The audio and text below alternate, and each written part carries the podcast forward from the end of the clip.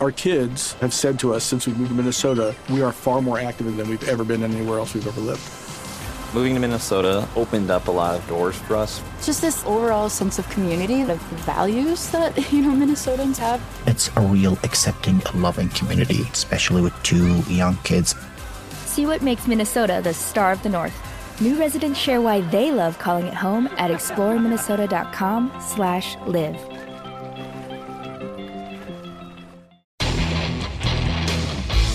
Ciudadanos Informados, informando. Este es el podcast de Iñaki Manero, 88.9 Noticias. Información que sirve. Tráfico y clima cada 15 minutos. En una novela que se llama Paradise, así se escribe como tal, con acento en la de Fernanda Melchor, y nos va a llevar de la mano por qué leerla durante esta quincena o antes de fin de semana con la doctora Tamara Trotner, nuestra Witchy Woman, escritora, maestra en apreciación y creación literaria y doctora en investigación y creación literaria. ¿Cómo estás, doctora? Muy bien, Iñaki, muy, muy bien. Aquí platicando de esta gran novela recién salidita, calientita todavía de Fernanda Melchor, que ya nos estaba haciéndose del rogar un poco porque su última novela, la, la que escribió antes, Temporada de Huracanes, no sé si se acuerdan, ya hablamos de ella. Sí, sí, sí. Y es un novelón que además ganó todos los premios, eh, fue nominada al, Booker Award, o sea, fue un novelón. No, Y esta fue en 2017 y ahorita en febrero del 2021 nos trae Paradise, esta novela que bien dice Iñaki, habla de este México sombrío, contradictorio, lleno de desigualdades, el odio, el rencor que se puede generar por, este, por estas desigualdades. Eh, los temas que maneja Fernanda Melchor generalmente son estos, ¿no? Es este, la, la masculinidad desmedida que tú mencionabas, eh, la adolescencia de jóvenes marginados, la violencia, y todo esto ocurre en unas cuantas cuartillas en una novela pequeñita que no tiene desperdicio como todo lo que ella escribe, pero que además nos agarra de las entrañas y no nos suelta Iñaki. Se trata de la vida de dos personas aparentemente disímbolas, ¿no? completamente separadas por eh, su formación, ¿no? por su poder adquisitivo, por la zona en la que viven, pero o, el, o, a lo que se dedican, pero hay una, hay una meta en común, ¿no? Finalmente, que es satisfacer sus más eh, íntimos y despiadados y animales deseos. ¿no? Exacto, exacto, sí, sí, sí, es esto, es, son estas dos, porque por un lado está Polo, que es este joven Sí que no tiene oportunidad de salir de este círculo de pobreza, miseria, violencia en la que nació. No tiene chance de salir de ahí, pero además trabaja en un conjunto residencial, que hay tantos en este país, de estos conjuntos cerrados, Sí. eh, de gente, pues rica, y trabaja ahí y es marginado y es lastimado no solo por la gente que trabaja ahí, sino por sus mismos compañeros que si tienen un puesto más alto también lo. Paradise, así se escribe, con su acento en la A y toda la cosa. Y nos estaba platicando Tamara sobre los dos protagonistas principales de, la, de esta novela. Eh, empezamos con Polo, Polo que vive eh, eh, marginado y trabaja en uno de estos conjuntos residenciales, pero también es marginado por la misma, los mismos trabajadores de la zona. ¿No? Y, y esa es en una esquina de la realidad. Y en la otra esquina de esa realidad es que se tocan. ¿Quién está, Tamara? Regresamos En contigo. otro lado está este chico que todo el tiempo le dicen el gordo, que vive en el conjunto, que vive con sus abuelos ahí y que es otro marginado, es otro tipo de marginación, es la marginación afectiva y emocional que tienen muchos niños ricos que tienen unas carencias muchas veces peores que, que- que la gente que vive, digamos, en pobreza. Eh, y entonces aquí vemos estos dos seres, estos dos personajes complet- llenos de carencias, llenos de rencor. Y por supuesto hay un libre albedrío, ¿no? Es decir, Polo toma las peores decisiones que puede tomar en su vida, que lo van llevando a hundirse cada vez más en un hoyo. Y por otro lado está este hombre, este, este gordo que le dicen, que tiene pues una mente, un deseo patológico, ¿no? Esta mente enferma, la mente enferma que probablemente tienen los violadores, Iñaki, que pierden completamente la empatía, la sensibilidad, la humanidad, que se vuelven animales. Y, Es un adicto al sexo, digamos.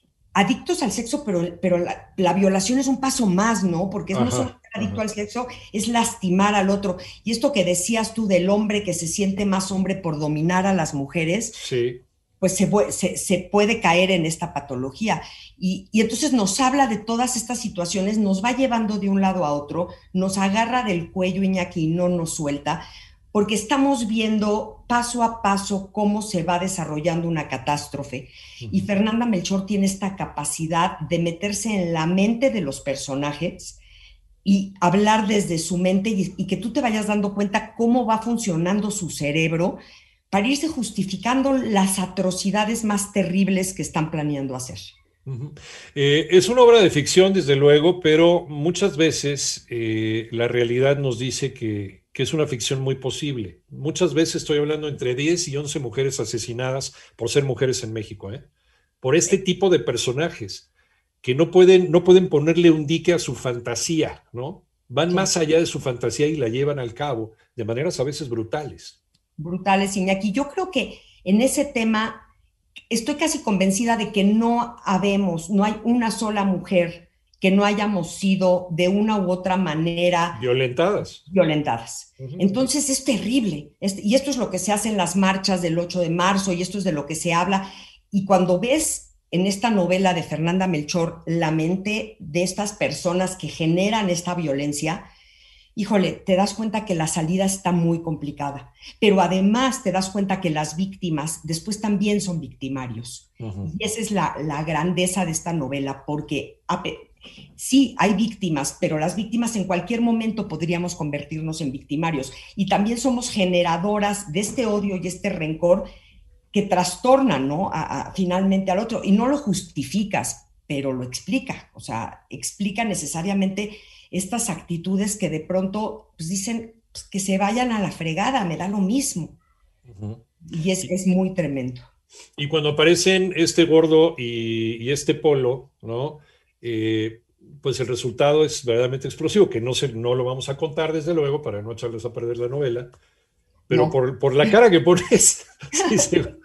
Es que, mira, Iñaki, hemos estado, estamos como acostumbrados a ver violencia en la televisión, en el cine, en las series, en las noticias, como que nos han acostumbrado a, ver la violencia como algo más normal. Normalizarlo, sí, desgraciadamente. Pero cuando lees Paradise, simplemente de veras es, te, revuelca, porque, porque aquí nos enseña que el crimen no es un acto, es una atmósfera, es toda una atmósfera. Yo diría que si son dos personajes, eh, en, la novela, el otro personaje es esta violencia intrínseca que van teniendo desde niños, ¿no? Desde que los van educando y como, como bien decías, con esta falta de educación absoluta eh, que, los lleva a ser seres pues realmente terribles.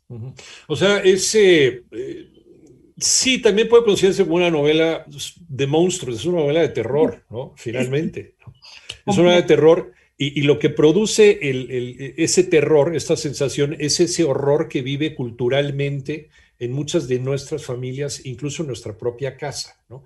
Con la educación, con los valores que estamos transmitiendo o estamos dejando de transmitir, porque a nosotros también nos pasaron o no nos pasaron ese mensaje en nuestra educación.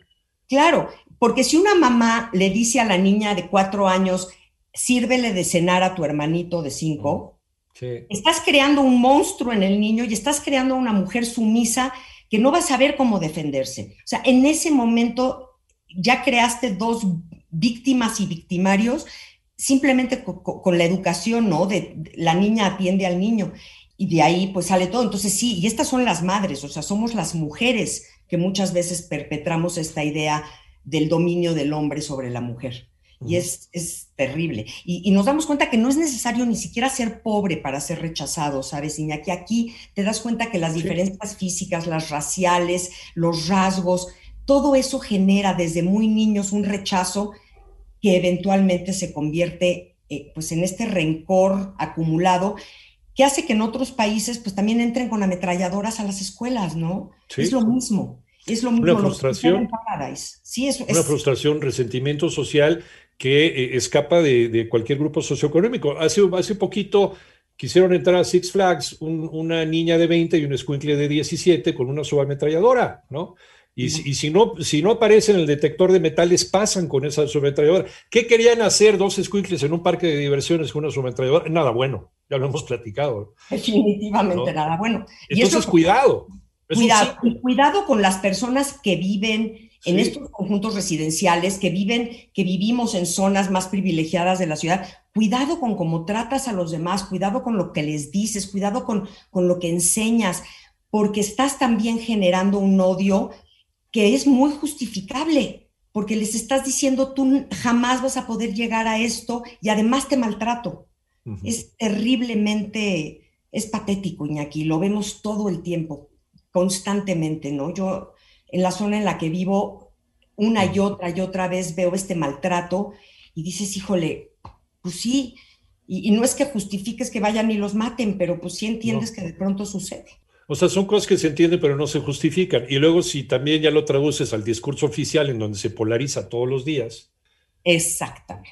Este, los que están a mi derecha son los buenos, los que están a la izquierda son los malos, son los que van a ir al infierno y son los adversarios.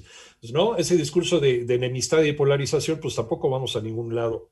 Exacto, y los buenos tienen derecho de criticar y de, de irse en contra de los malos, y lo estoy diciendo entrecomillado. claro, y entonces ya te dan, te, te dan ahora sí que carta abierta para que hagas lo que quieras, ¿no? Y por eso la violencia se está volviendo cada vez más tremenda en México en lugar de una reconciliación nacional. Y, finalmente es lo que está exhibiendo una realidad, Fernanda Melchor, en esa novela Paradise, que escapa, decíamos, a la fantasía de una narración. Paradise de Fernanda Melchor, lo que nos aconseja leer esta quincena la doctora Tamara Trotner, escritora, maestra en apreciación y creación literaria. ¿En dónde te encontramos, doctora, para platicar esto y muchas cosas más? En todas las redes como Tamara Trotner Iñaki, me va a encantar escuchar sus opiniones. Un placer platicar contigo, te queremos mucho, doctora. Un abrazo, Iñaki, gracias.